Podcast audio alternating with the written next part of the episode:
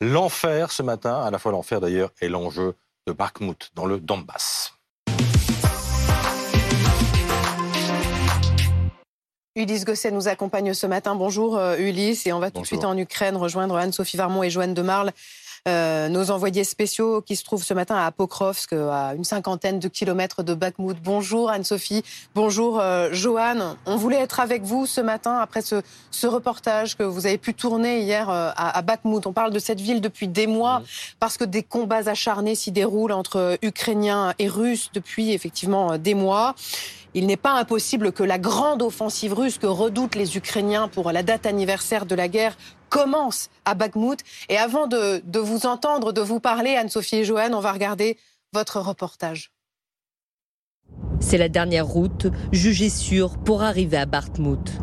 Les autres, sous le feu constant de l'ennemi, sont devenus impraticables. Lorsque nous pénétrons dans la ville, les rues sont quasiment désertes.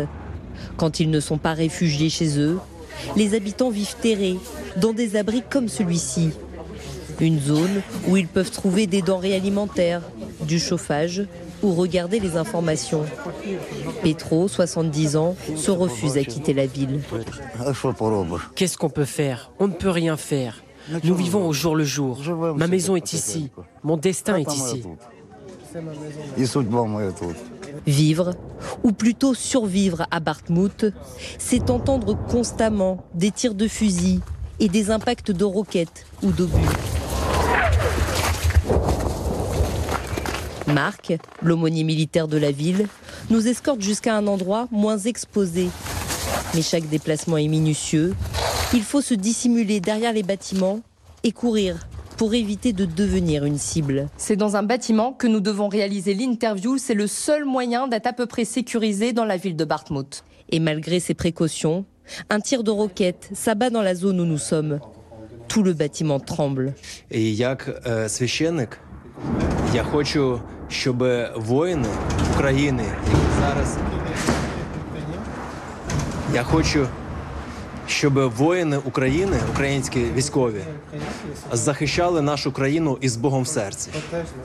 Тому що тільки так Бог буде на нашій стороні. Nous demandons à Marc comment il peut supporter ça chaque jour.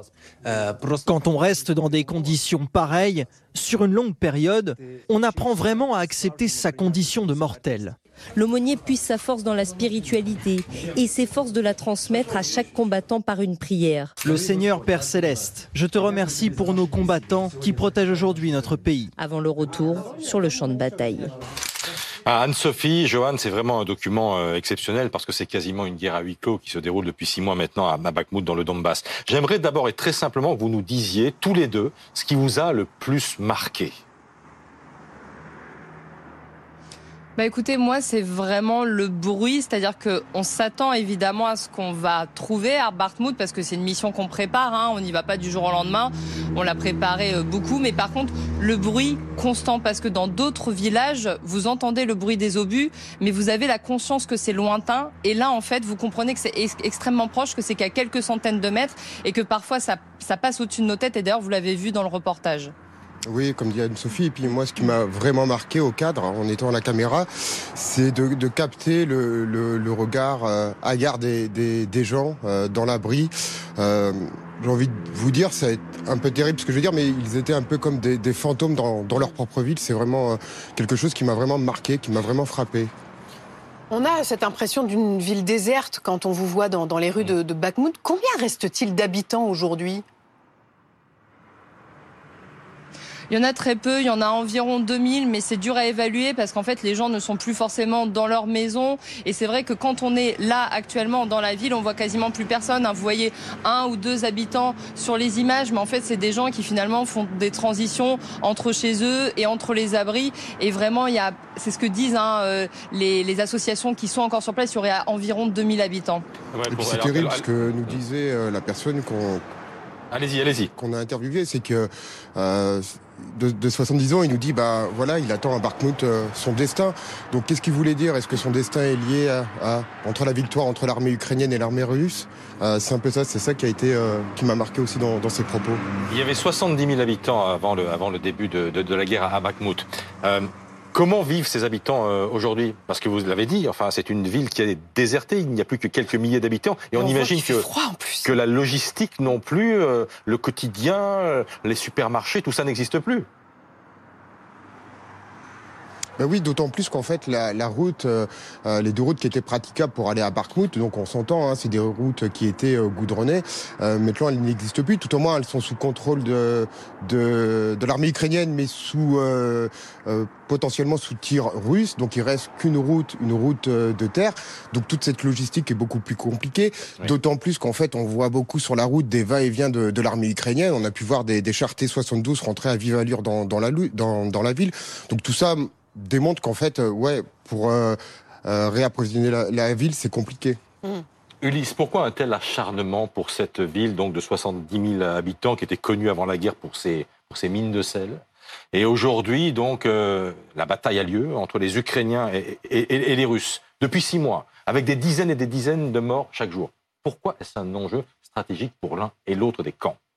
À vrai dire, on s'est posé la question, il n'y a pas de véritable réponse, mais aujourd'hui, c'est devenu une ville symbole. Et il n'est pas question pour les Ukrainiens de l'abandonner, sauf évidemment s'ils y étaient contraints, surtout à la veille de l'anniversaire de la guerre. Ça serait euh, une défaite euh, trop dure à avaler pour les Ukrainiens qui se battent de façon absolument incroyable. Vous savez, ce sont des équipes euh, de soldats, des unités de 8, 10, 30 hommes euh, qui sont affectés sur le front dans les tranchées pendant une semaine et ensuite ils se retirent à quelques kilomètres du front pour aller se reposer pendant une semaine. Hmm. Et ça tourne en permanence. On a eu des histoires absolument dramatiques, par exemple celle d'une unité de 30 personnes euh, qui ne sont plus que 8 aujourd'hui parce que tous les autres soit ont été faits prisonniers, soit ont été blessés, soit sont morts. Donc c'est une des batailles les plus meurtrières. On a posé la question Vladimir Zelensky, pourquoi ne pas abandonner la ville, pourquoi ne pas se mm. retirer pour épargner des vies?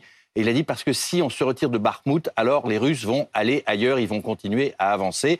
Et Bakhmut, c'est vrai, c'est une forme de carrefour stratégique et ça ouvrirait la voie à d'autres percées des Russes si la ville était perdue. Il faut rappeler que dans l'histoire, hein, depuis le XVIIIe siècle, ça a toujours été une ville forteresse. Euh, à l'époque, c'était pour empêcher les Tatars d'envahir la Russie. Ensuite, vous l'avez dit, ça a été la plus grande mine de sel de l'Empire russe. Euh, et depuis le début de la guerre, effectivement, c'est une, une, ville qui a été bombardée depuis le mois de mai. Et la grande offensive a commencé véritablement depuis le mois d'août, avec non seulement l'armée russe qui bombarde, mais aussi euh, l'arrivée des mercenaires de Wagner. Mm. Il avait vraiment tous les moyens, euh, Poutine a mis tous les moyens pour essayer de, de prendre cette ville stratégique. Merci beaucoup. L'avantage est aux Russes, hein. on est bien d'accord là. Les, les, Russes sont en train de gagner des points, de grignoter, mais les Ukrainiens tiennent et ils vont tenir espère-t-il au moins jusqu'au 24 février, la date de l'anniversaire euh, de l'invention, de l'invasion russe. Merci Ulysse, merci Anne-Sophie Varmont, Joanne de Marle. Merci d'avoir été en direct avec nous depuis l'Ukraine. Faites euh, attention à vous, on attend vos prochains reportages.